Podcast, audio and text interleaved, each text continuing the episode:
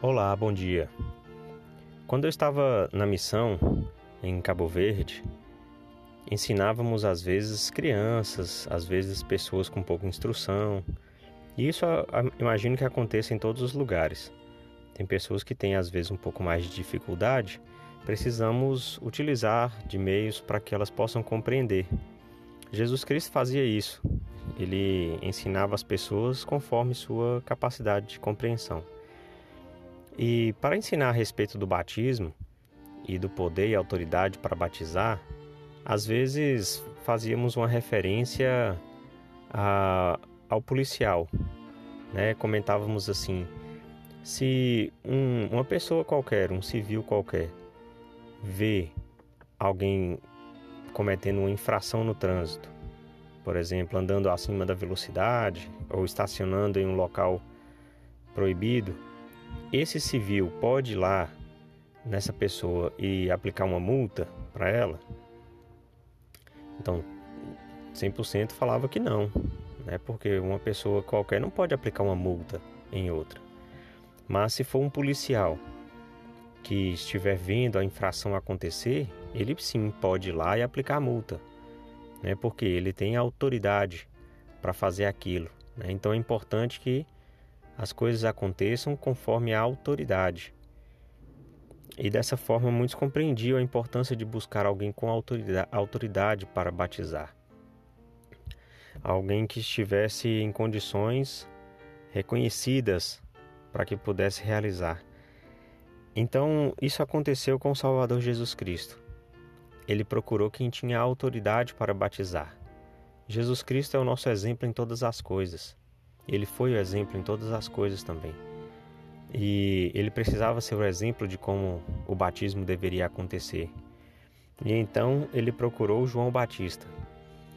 Em Marcos, no capítulo 1, versículos 6 até o 9, lemos o seguinte: E João andava vestido de pelos de camelo, e com um cinto de couro em redor de seus lombos, e comia gafanhotos e mel silvestre e pregava, dizendo: Após mim vem aquele que é mais forte do que eu, ao qual não sou digno de encurvar-me, desatar a correia das suas sandálias. Eu, em verdade, tenho-vos batizado com água. Ele, porém, não apenas vos batizará com água, mas com fogo e o Espírito Santo. E aconteceu naqueles dias que Jesus veio de Nazaré da Galiléia e foi batizado por João no Jordão. Bem, então Jesus Cristo ele saiu de onde ele vivia, foi até o deserto onde é, João Batista pregava, ensinava as pessoas que desejavam ser batizadas e Jesus pediu a João que o batizasse. Né? E João sempre falava: Olha, após mim vai vir aquele que é mais forte do que eu, que é mais poderoso do que eu. E foi o que aconteceu. Quando Jesus Cristo foi batizado, no versículo 10 e 11 diz: E logo que saiu da água, viu os céus abertos, e o Espírito que, como pomba, descia sobre ele. E ouviu-se uma voz dos céus que dizia: Tu és o meu filho amado, em quem me comprazo.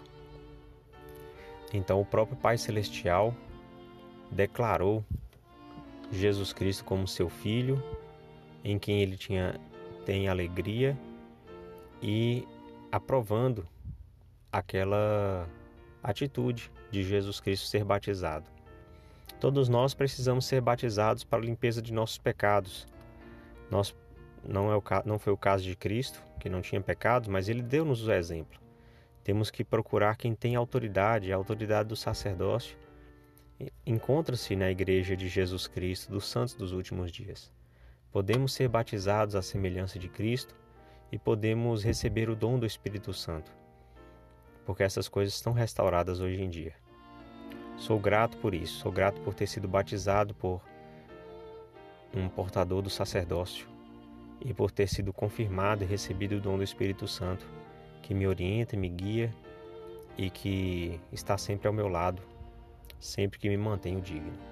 Em nome de Jesus Cristo. Amém.